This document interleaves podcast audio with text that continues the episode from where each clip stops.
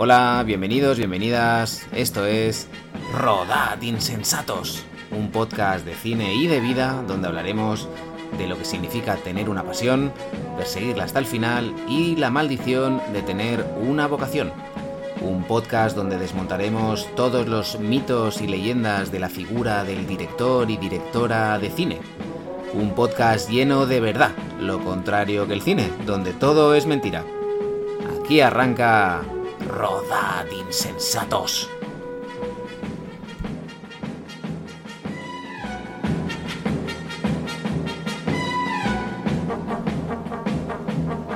Aquí estamos de nuevo en el siguiente capítulo de eh, Rodad Insensatos, de nuevo con Santi Truyenque, donde continuamos hablando de su película Alfred Cacrema, bueno, de su peli y un poco de todo, porque se nos está yendo esta conversación por donde, por donde menos nos lo esperamos, lo cual también es lo bonito de eso. Así que, de nuevo, una vez más, Santi, bienvenido.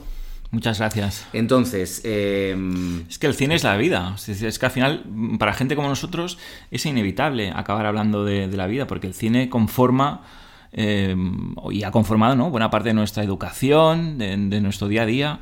Y es inevitable. A eso hemos venido, ¿no? Exacto. Entonces, eh, nada, me gustaría hacer como una mini eh, vuelta, un regreso al futuro, y en este caso al pasado, volver a Andorra al 2017. ¿Cómo es ese viaje hacia, hacia, hacia el 2020, hacia ese, ese periodo de tres años, hacia el rodaje? Bueno, como, como, te hablábamos en el capítulo anterior, hay un proceso, un, impaso ahí, ¿no? de espera eh, porque la, película pues, se presenta ¿no? a, las diferentes em, convocatorias de subvenciones, de ayudas, etcétera, apuntarse a las diferentes convocatorias ¿no? de ayudas, eh, en paralelo buscar distribuidor y eh, poner en marcha también un poco la búsqueda de, de, otros inversores. ¿no? ¿Y cómo le va? ¿Cómo le va? Eh, bueno, la verdad es que nos mm, presentamos, tú y yo nos conocimos en el 2017. Ese fue el primer año. Eh, nos presentamos a la convocatoria del ICEC, que son las ayudas del gobierno catalán. Sí, perdón, para hacer un inciso para los oyentes, Santi y yo nos conocimos eh, haciendo un pitch para el ICEC. Yo iba con un proyecto y él estaba presentando eh, Alfred Cacrema. Correcto. Y después de, ese pitch, porque lo hicimos uno detrás del otro, luego nos fuimos a comer y, hasta hoy. Eh, una película después, dos películas después y un podcast mediante. Sí, señor. Imagínate el cine, o sea, el poder del cine que tiene, ¿no? De, hacer que las personas se encuentren y, ¿no? y conecten. Totalmente. Es maravilloso. Eh, bueno, ahí nos presentamos. No, ese año no nos dieron la ayuda. Y eh, una vez más, pues pasamos un año. Es decir, pasamos un año trabajando el guion, eh, conversando o manteniendo reuniones con, con, Sandra Ford, la productora de la película. Eh, algo de lo que no conseguí decirte en, en, el capítulo anterior es que también algunas de, de las revisiones del guion también están o estaban condicionadas un poco por la realidad económica, es decir, por, por el hecho de que el presupuesto no, no parecía que, que, fuéramos a tener un presupuesto muy alto, como así fue, y por lo tanto teníamos que tomar decisiones. No, no, no podríamos tener un calendario eh, tan, tan amplio, ¿no? Eh, como, necesitábamos para, para contar toda este, esta historia y por lo tanto tuvimos que sacrificar eh, secuencias y, o reescribirlas para encajarlas en otro tipo de localización o con menos extras, etcétera, etcétera. Es decir, también eh, la, parte de reescritura comporta, bueno, mm, dejar lastre o, o tomar, hacer sacrificios, sencillamente. Total. Eh, parece que no, pero da vértigo, ¿sabes? Porque acabas de decir, en, esa convocatoria nos lo dieron, entonces pasó un año. así es como funciona nuestro, nuestro sistema de financiación, que de repente la financiación de una película, que no debería, pero depende de si te da una subvención, arrancas, y si no, tienes que esperar un año. Un año para volverte a presentar, volver a competir, volver a demostrar que, que, mm, que vale la pena hacer esa película y entonces ya no eres la misma persona, porque tienes que seguir con las mismas, las mismas ganas, pero ha habido un desgaste, ha habido... En vuestro caso ya ha pasado un año mm. donde no habéis tenido suerte, y entonces, bueno, pues nos vamos al 2018, ¿no? Em, sí, no eres el mismo, sí, claro, no, no eres el mismo, estoy de acuerdo. Claro, hay un desgaste ahí, hay, quiero decir, hay, hay, frustración, porque... Mm. Bueno, aprendes que, que, hacer cine eh, es esto, constantemente. Y tienes que convivir con, la espera y con el paso del tiempo. Y, vas a aprender tarde o temprano que, para levantar una película y estrenar una película igual pasan varios, varios años. ¿no? Claro, por eso a mí me parece como muy, muy necesario llamar la atención sobre eso, sobre que muchas veces pues que a lo mejor se ha tirado, pues eso, seis años intentando hacerla y es que no, no ha podido, ¿sabes? Entonces, durante esos seis años, pues tú vas cambiando, tienes que, y sobre todo que tienes que ser como muy constante y tienes que seguir tienes que seguir creyendo en eso. Lo cual es fácil, porque hay fácil, perdón, es difícil, porque te van poniendo todo el camino más fácil para que abandones. Bueno, por eso algunos creemos que el cine también es una religión, eh, porque al final se convierte en una cuestión de fe. Es, es un modo de vida también. Es un modo de vida. Eh, y, en este modo de vida tienes que aprender a, convivir con todo esto, con, esta incertidumbre constante que te va a someter y, bueno, mm, va, va, a formar parte de, tu día a día. En relación con esto, durante este proceso, ¿qué tal es tu relación? ¿Cómo, cómo, cómo se va tejiendo esa relación? ¿Cómo se va cimentando? ¿Cómo se va consolidando o no? Bien, no, yo creo que, yo creo que, nuestra relación siempre ha sido una, relación basada en la amabilidad y, en ese momento, en esos estadios más eh, primerizos, todavía no han surgido grandes diferencias, ni grandes problemas, ni grandes necesidades eh, materiales, económicas o incluso artísticas, ¿no? Yo, creo que... Vale, pues perdón, vamos al turno. ¿Cuándo surgen? Bueno, en el momento en que ya se pone en marcha, en el momento en que ya hay fechas de rodaje o en el momento en que se pone en marcha la maquinaria de la preproducción. Eh, ahí sí que, sientes que, las cosas van en serio. Pues eso empieza pues eh, un año antes de empezar a rodar. 2019. 2019. ¿Hay, ¿Hay, algo que digamos que sea como el, espoletazo de salida para decir, venga, ya lo tenemos, vamos a hacerla? ¿O, es simplemente que sigue el camino trazado y va, cayendo la financiación? O sea, va... Cuando, recibes eh, una ayuda pública, yo creo que e-, ese ya es uno de los momentos clave, es un momento de la verdad, decir, vale, esto ya es una realidad, ya tenemos un dinero, este, este dinero... Vamos a hacer una película. Vamos a hacer una película. Ahí empiezas a tener claro que, que, vas a rodar. Tarde o temprano, ese dinero está eh, destinado a, producir una película. Y es tu película. Eh, y, hay que ser muy serio y muy escrupuloso porque es un dinero público, es un dinero que, que evidentemente Em, viene de las arcas públicas, por lo tanto es un, es un dinero que se va a auditar posteriormente, por lo tanto no, es algo que, pueda desaparecer o esfumarse, ¿no? esto es una realidad contable, ¿no? Y por lo tanto ya es, es el, primer, eh, el primer ladrillo de esta casa, ¿no? de esta película y es o el primer fundamento, o sea, es algo importante, ¿no? faltará más dinero, eh, tendrá que llegar más dinero, etcétera. Pero bueno, esto ya es una ya, ya yo creo que ya pasas a otro nivel, ¿sabes? De, del Exacto, cambias de pantalla. Cambias de pantalla. Y entonces, lo que tendría que ser como algo bueno y positivo, en tu caso, por lo que entiendo, te lleva a tener ya como discrepancias, desavenencias y problemas al final. Bueno, ahí es cuando se empieza un poco a, a diseñar pues calendarios de rodaje y esos calendarios de rodaje, eh, claro, están sometidos también a una presión económica. ¿no? Es decir, tú tienes un guion y es un guion de 100 páginas, tienes 140 secuencias y tienes el dinero que tienes para, hacer, para rodarlo. En ese momento no, no, hay previsión de que entre más dinero, se está buscando más dinero, etc. Sí, también sigues un poco ¿no? en, esa incertidumbre de de cuánto tiempo y de qué, cuántos recursos vas a disponer finalmente para hacer una película. Porque la, la pregunta sería, tus productores y tú en ese, en ese estadio, ¿estáis mm. haciendo la misma película? Porque muchas veces lo mm. que, lo que te encuentras es que hay gente que está haciendo una película y luego otros están haciendo otra. Mm. Yo, yo, creo que sí, yo, yo creo que, que, hemos estado haciendo siempre la misma película y, en ese sentido a nivel artístico, eh, vamos, no, no, no, tengo ninguna queja, no, no creo que haya habido ningún tipo de interferencia o de imposición. Creo que, que ha reinado un poco el sentido común y, y la cordura en este sentido sí que es evidente que los, productores, eh, y de manera mm, concreta Sandra Forn, porque ha sido quien ha liderado la producción, en el que mm, de alguna forma Sandra se impuso, eh, creo que, con razón y con buen criterio, en el sentido de que eh, el guion que ahora tenemos encima de la mesa no se puede rodar. O sea, tenéis que revisarlo, tenéis que adaptarlo, tenéis que rebajar eh, las pretensiones, tenéis que mm, encajar eh, un nuevo guion respecto a las posibilidades reales que, tenemos eh, ahora mismo en, producción. Ahí sí que fue uno de esos puntos de inflexión en el que de alguna forma ves que no puedes insistir más, ¿no? O que, no, o que sabes perfectamente que, no vas a tener muchos más recursos, ¿no? Y que además te enfrentas a una operación logística y desde un punto de vista de producción muy compleja. Porque tienes que rodar en, alta montaña, en Andorra. Eso significa ir a otro país, con todo lo que comporta. Eh, tienes que rodar en invierno, eh, bueno, tienes que alojar a la gente, etcétera, etcétera, ¿no? Todo lo que representa hacer una película.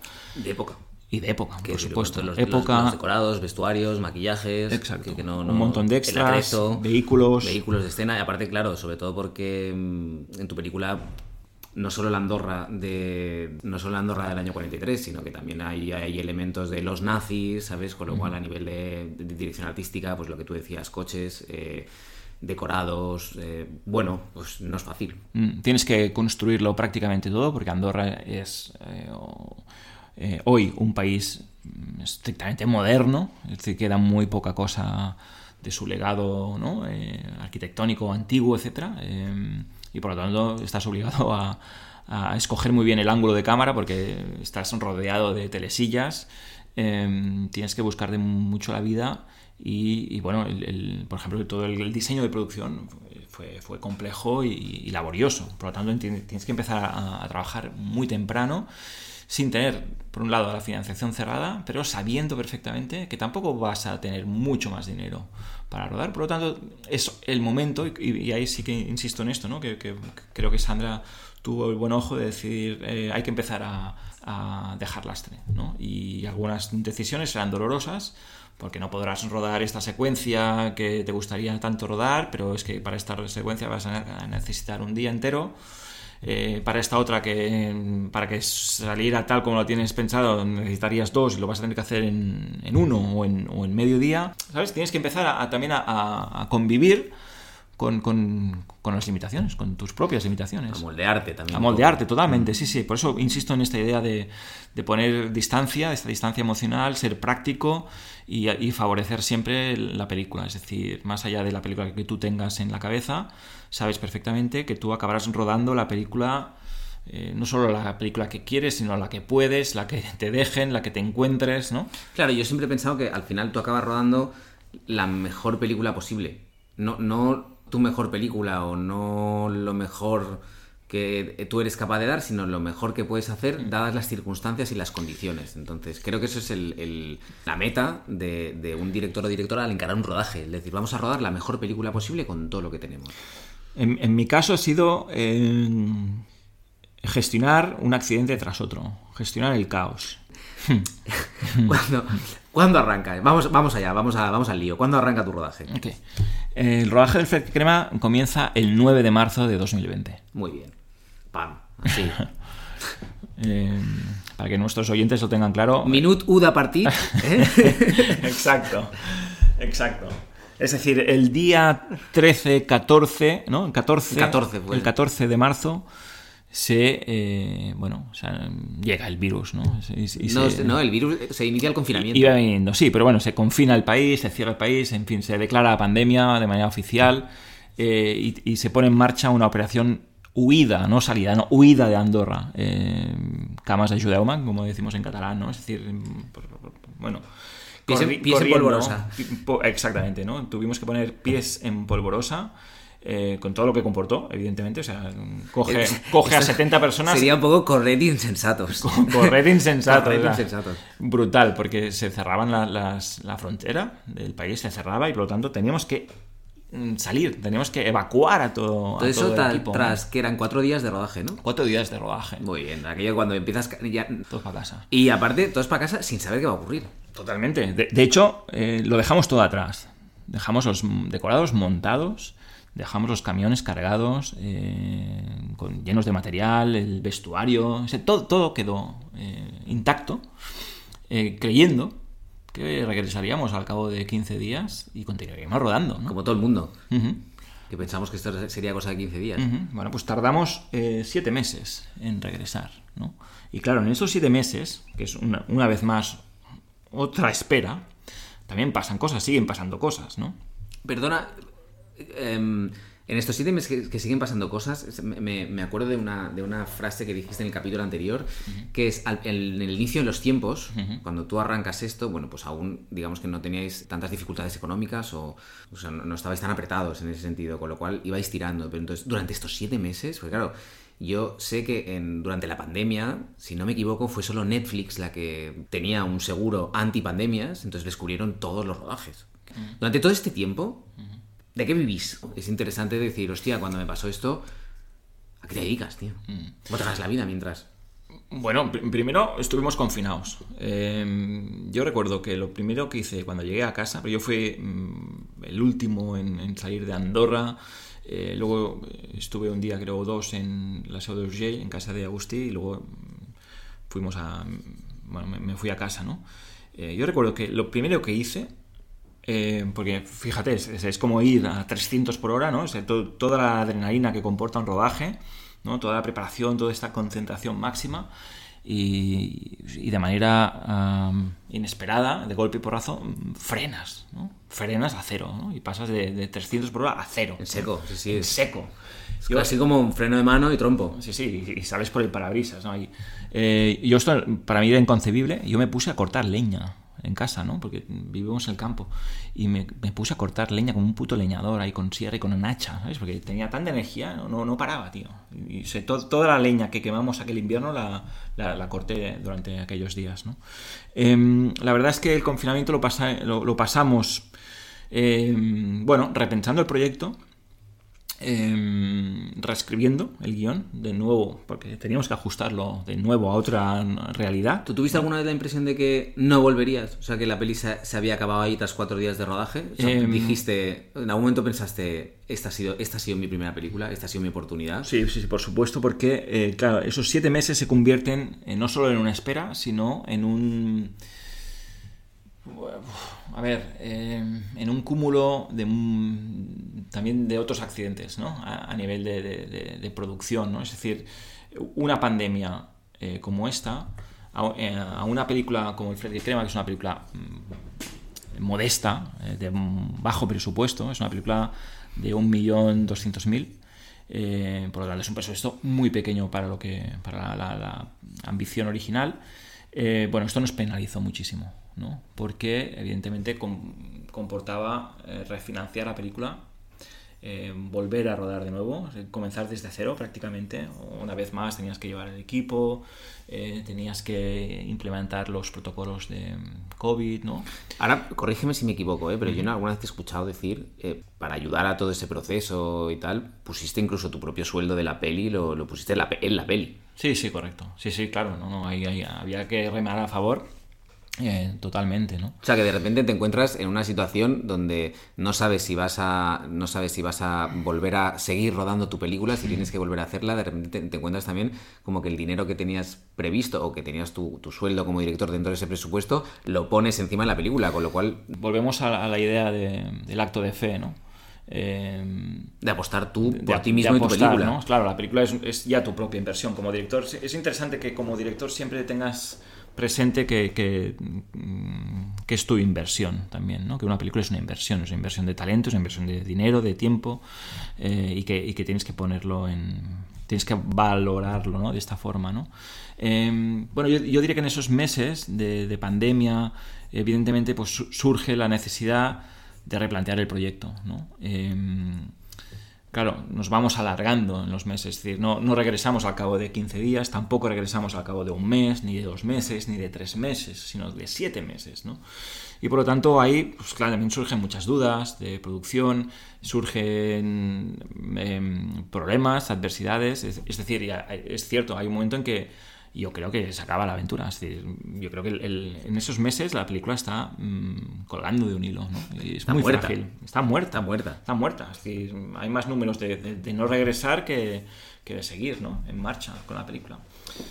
Es lo que le pasa a estos proyectos que son muy, muy frágiles y que comienzan de alguna forma sin tener la, financiación cerrada del todo y que, bueno, mm, te, te echas al monte, ¿no?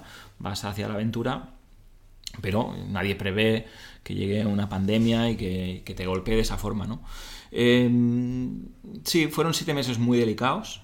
Eh, tuvimos la, suerte que en ese periodo también, pues, eh, se, apuntó gente nueva, es decir, entró José Pozo también eh, en Andorra como productor ejecutivo.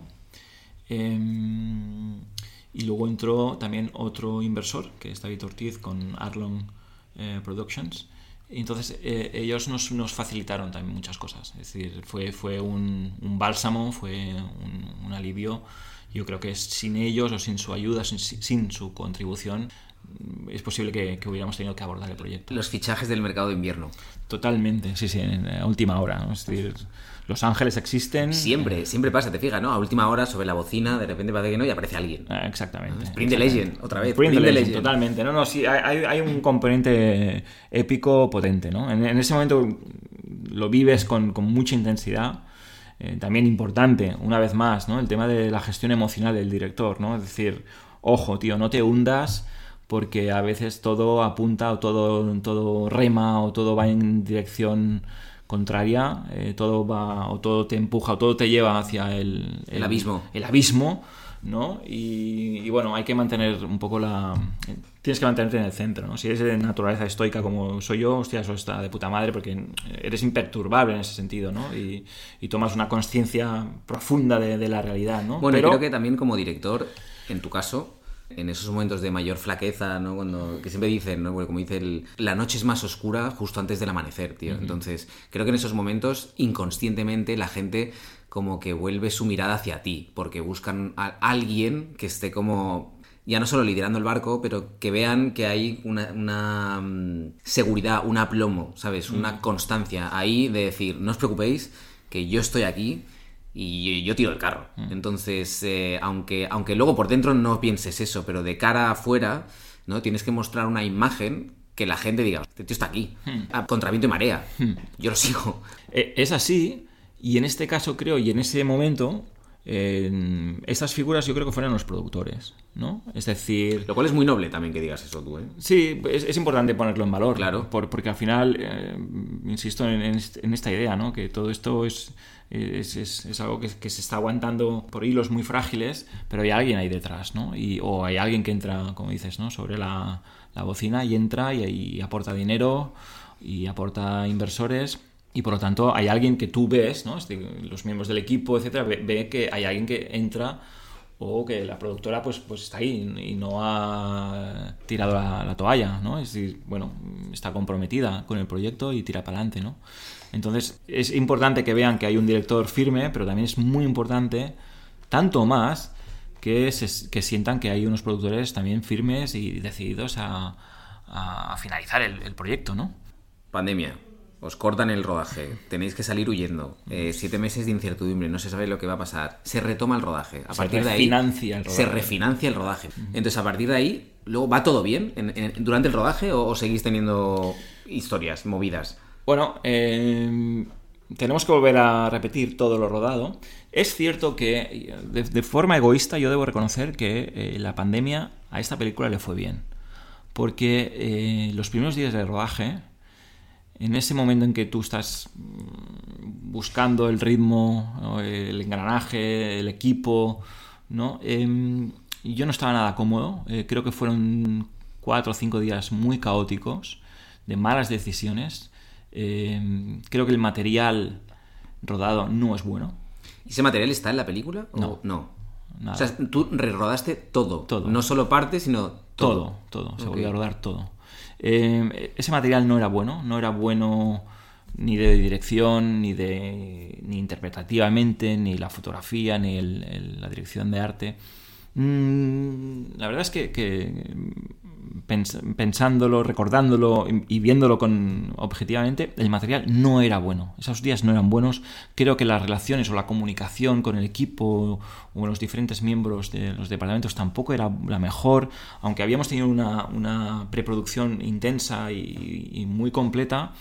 Creo que en esos cuatro días no estábamos ni enchufados, ni estábamos eh, concentrados, ni... Puede ser que como que llegarais ahogados, sabes que a veces ya es, como reventado al rodaje, porque digamos que a mí, muchas veces me parece que hablando con gente, incluso a mí mismo me, ha pasado que cuando tú tienes una preparación tan intensa porque tienes tan pocos medios y entonces es, tan dura que cuando llegas a rodar, llegas reventado. Es posible Eh, he pensado mucho en ello, sigo pensando, creo que hay que encontrar la fórmula de, llegar en óptimas condiciones al primer día de rodaje. Eh, y, hay que llegar como muy preparado y también en, una perfecta armonía y conexión con el resto de, miembros del equipo. ¿no? Yo creo que en esos días tal vez no todos estábamos haciendo la misma película. Entonces el parón de la pandemia nos obligó, o si más no, me, permitió a mí retomar un poco el proyecto en términos artísticos. Y reencararlo.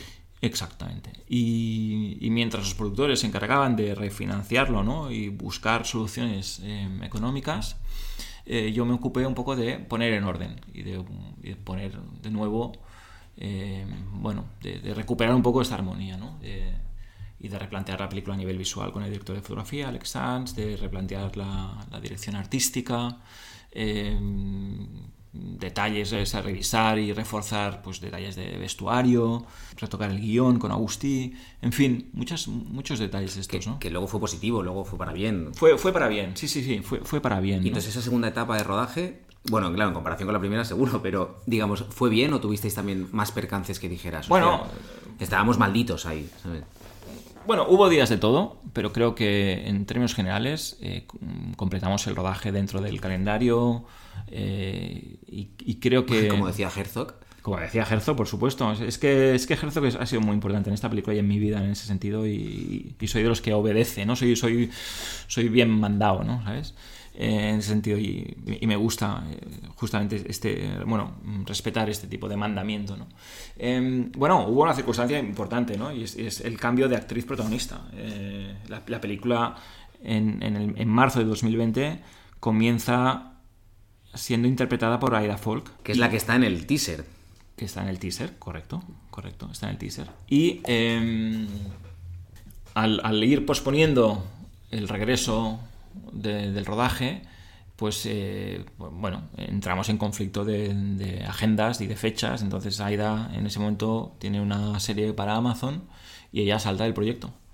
Y eh, tan solo 15 días antes de empezar el rodaje es cuando aparece Greta Fernández. Sí, perdón, ¿eh? se dice pronto, pero lo pones, hay que ponerlo en valor eso también.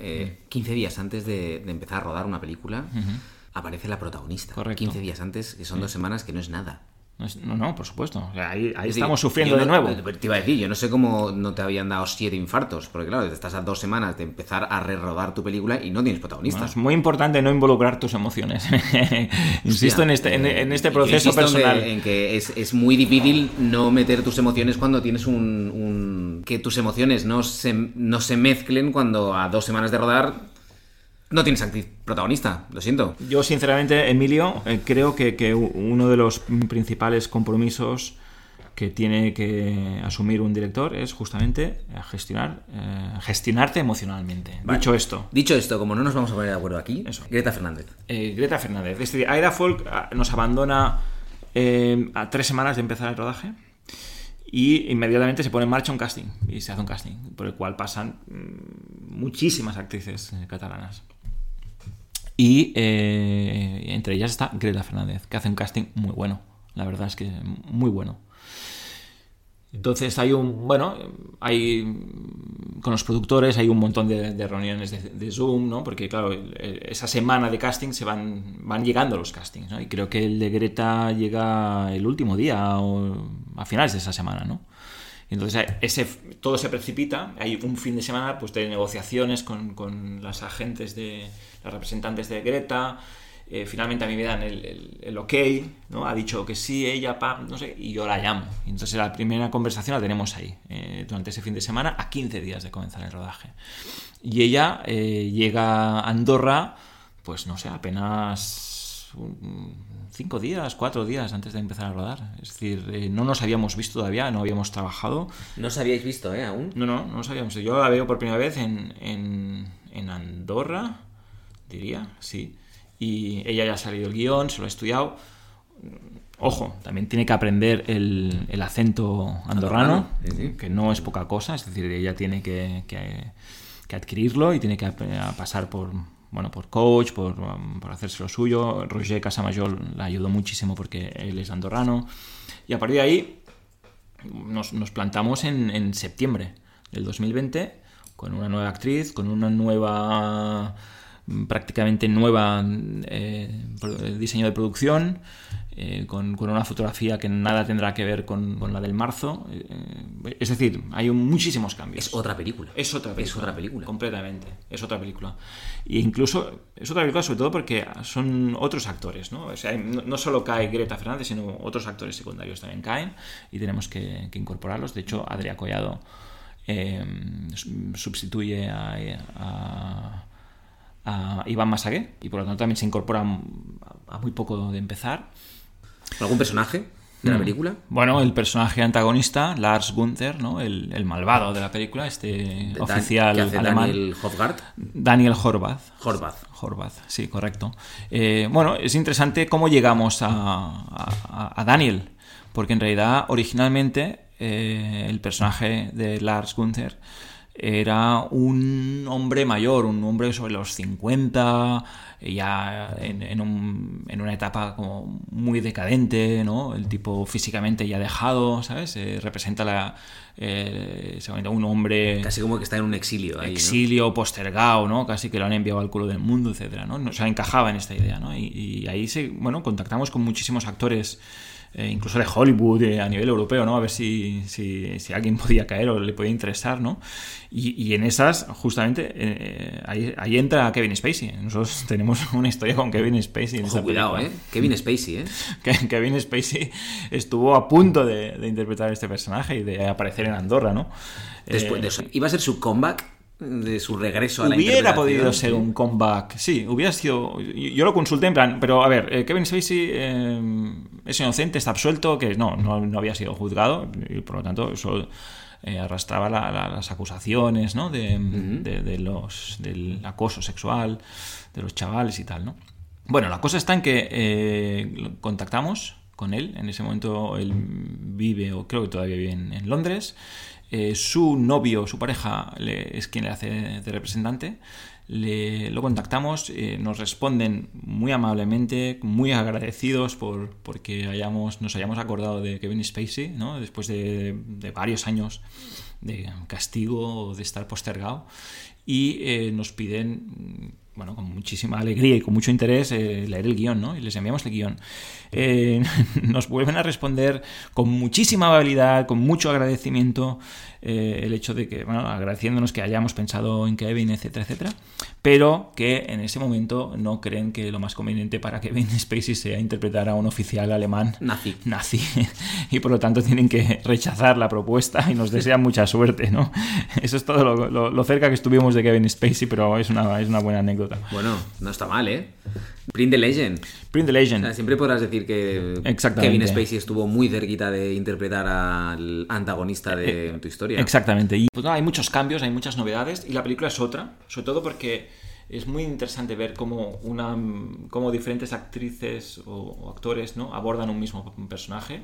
El personaje de Sara eh, en, manos de Aida Folk es un tipo de mujer tal vez más adulta, más madura, y en manos de Greta eh, representa esta eh, mujer joven que ha tenido que crecer antes de hora, ¿no? Está casi adolescente, ¿no? Que se ha hecho adulta. Es, muy interesante este tipo de, matices, que te dan los diferentes actores, porque, bueno, son personajes completamente diferentes, ¿no? Y ahí empezamos el rodaje. Hay dos fases de rodaje, una en la que rodamos interiores, estrictamente eh, todos los interiores, eso nos lleva unas cuatro semanas, y luego tenemos que esperar la nieve.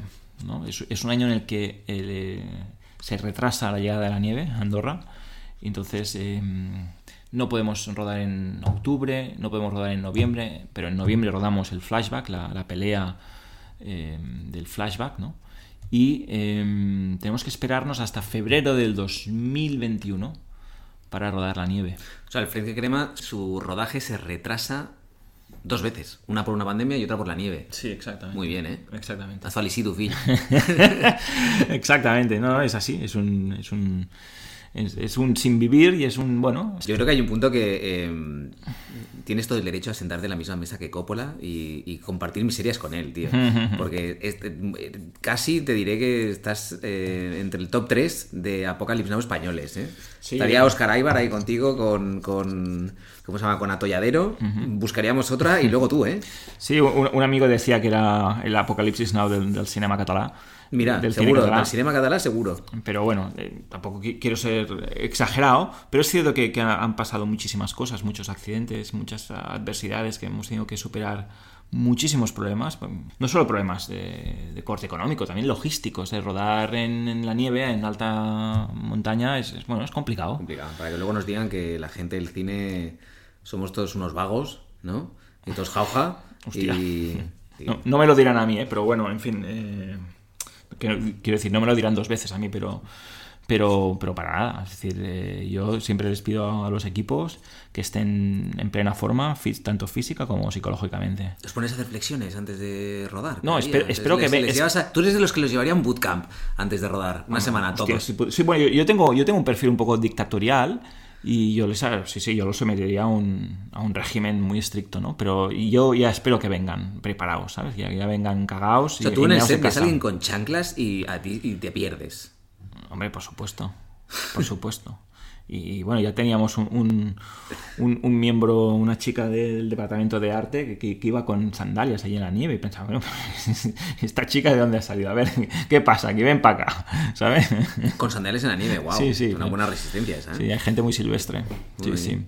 Después del rodaje, que no es poco, que yo creo que ese rodaje ya da para un podcast en sí, nos vamos al montaje. Entonces tú empiezas a montar la película. ¿Cuántas versiones haces de montaje? En montaje eh, llegamos a hacer de forma interna, de forma interna. Interna, interna, o sea, antes, de que, antes de que tú puedas decir, os presento la película. Eh, llegamos a hacer uh, siete. Siete. Eh, antes de hacer la primera, el primer visionado y luego llegaríamos a hacer 14. Muy bien. También, al Felicito Fill, un Entonces, siete, siete versiones. Eh, antes de hacer ese primer visionado, tú tuviste la oportunidad de montar la película a tu manera, quiero decir, nadie, nadie se te sentó al lado, no tuviste ninguna intrusión por parte de, de productores, quiero decir, te dijeron, te dejaron, monta la película y hacemos un visionado y a partir de ahí esos otros siete que tú mencionas. Sí, yo, en ese sentido he tenido mucha suerte a nivel de a nivel artístico o de supervisión artística porque jamás los eh, eh, productores intervinieron durante el proceso de montaje, jamás, jamás eh, Sandra o José o David me, me, dijeron de, no sé, sustituir un plano, cambiar o quitar una secuencia, etc. Nunca hubo ese tipo de intervención. Y desde el montaje número 7, que es el 1, hasta el 7, que es el 14. ¿Qué, o sea, ¿qué pasó? ¿Qué, qué, criterios hubo para seguir montando la película o ir eh, afinando? bueno, eh, claro, de nuevo teníamos un calendario mm, un poco un poco angosto, un poco estrecho. Genial que hables de esto. Entonces, ahora sí teníais un calendario. Quiero decir, la postproducción sí que teníais un calendario. Eh, Tanto de materiales como de entregas, o, era un poco, vamos a ver, vamos tirando. No, la, idea era, o, bien estrenamos la película en, en, otoño o en invierno. Y en invierno significa que nos vamos seguramente al 2022. Eh, perdón, al 2023. 2023, exacto. Pero no, perdona, perdona, no, no, no, Claro, para hacer un poco de recapitulación, ahora estamos en febrero, o sea, has, acabado la película, has acabado de rodar la película en febrero o marzo del 2021. 21, correcto, correcto. Entonces la idea es, estrenamos o rodamos en otoño 2021 o invierno 2022. Correcto. ¿Ok? Entonces, eh, claro, nos ponemos a toda máquina. Eh, la, película la montamos en casa de Mark Vendrell, que es el montador. y ahí nos quedamos, porque además había mucho confinamiento también. O sea, yo me instalo directamente, yo me, me convierto en un ocupa, en un virus y me quedo en aquella casa. Bueno, y encima, con ese carácter dictatorial que tienes, seguro que tenías al pobre Mark ahí un poco casi durmiendo con el ordenador. Totalmente. Pero una vez más, es alguien que él va a favor de la película, sabe perfectamente lo que nos jugamos, lo que hay en juego y, hace una apuesta, por supuesto, ¿no? Eh, eso es importante. De hecho, él ya, vi, ya viene, ya, ya estuvo en el rodaje como DIT. Yo creo que fue una, una buena decisión. Yo sabía perfectamente lo que tendría que. Eh, los problemas y las adversidades que tendríamos que superar durante la fase de, montaje y por lo tanto preferí, le pedí a él un poco como favor personal, ¿no? Incorpórate al equipo encárgate tú de hacer la, la ingesta y comienza a familiarizarte y a montar ya en, en rodaje, ¿no? Es decir, empieza a conformar y a organizar el material y cuando lleguemos a montaje no tengas que enfrentarte virgen, ¿no? A todo ello.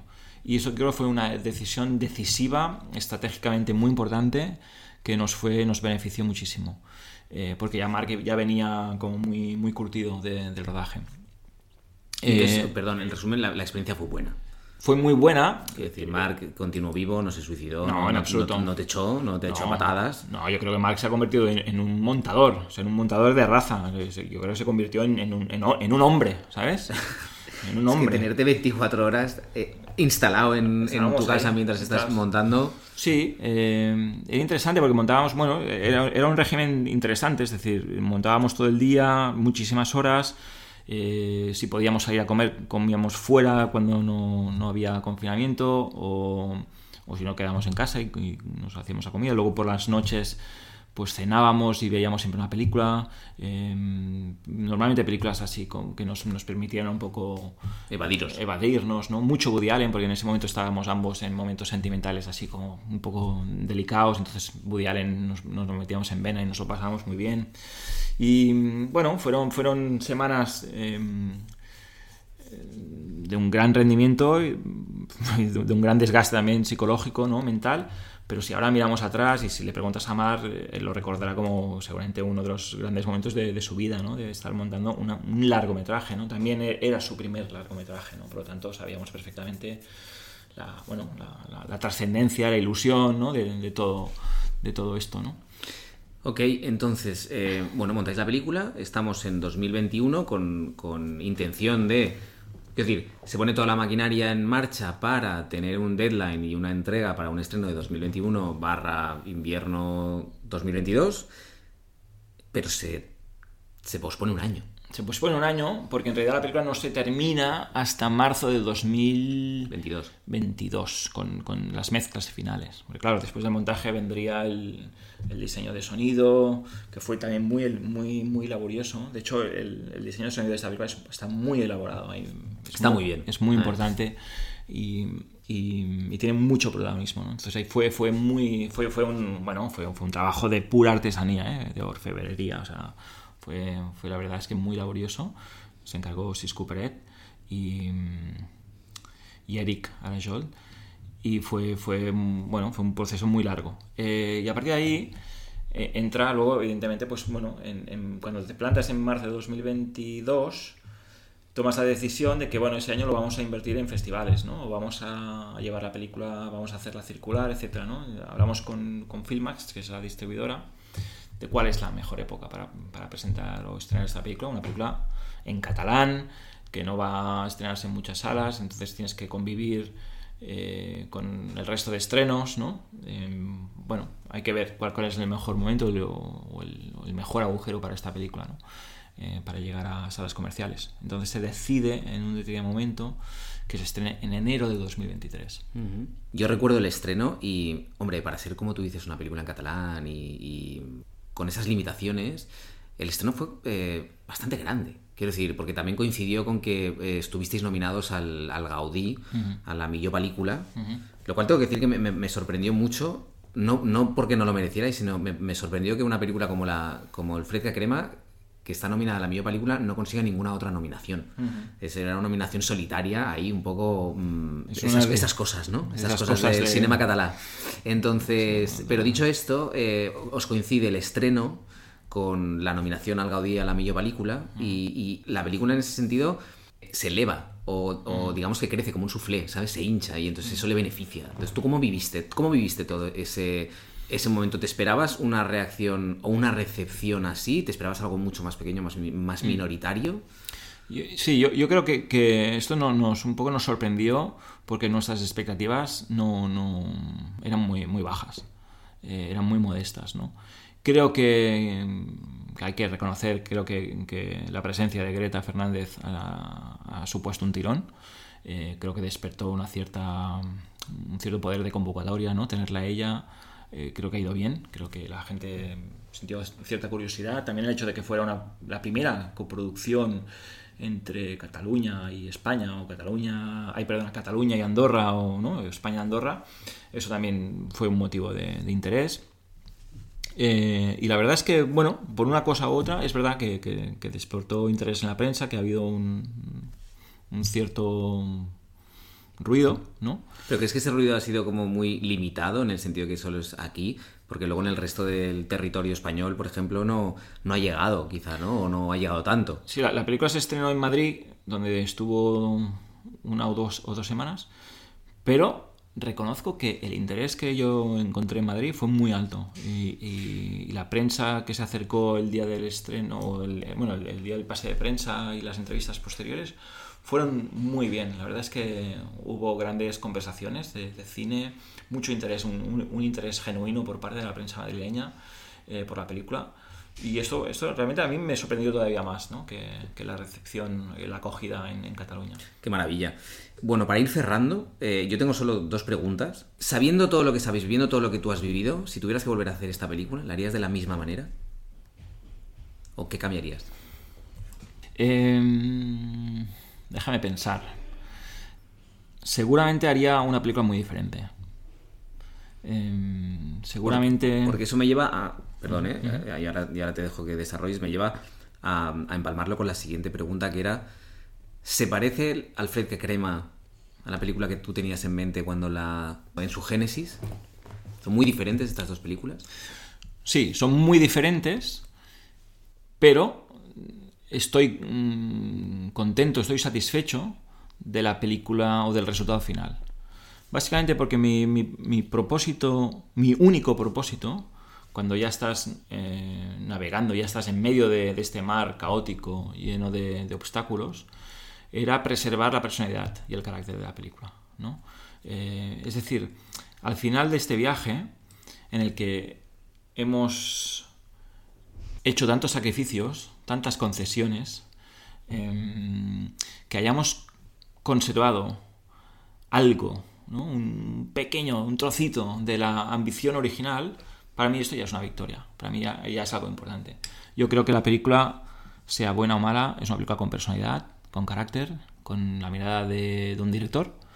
Em, y eso para mí es lo fundamental, ¿no? Porque yo como espectador cada vez me cuesta más encontrar justamente esto, ¿no? Personalidad y, y, carácter en el cine. Bueno, yo te digo que sí que es verdad que para la gente que no la haya visto, eh, Alfred Crema puede tener cosas buenas, puede tener cosas malas, evidentemente, pero sí que es una película distinta, tío. Y eso sí que es verdad que se ha hecho eco la gente, sobre todo para ser una primera película, es una película diferente, es una película atrevida, es una película que trata sobre, pues eso, eh, el contrabando de personas, tío, en la Andorra de la Segunda Guerra Mundial. Y te habla de de una de, de, unos caracteres como muy fuertes, muy rudos. Entonces creo que ese retrato de una generación, de, de una gente, está muy bien encontrado, tío. Eh, y eso es una cosa muy, loable.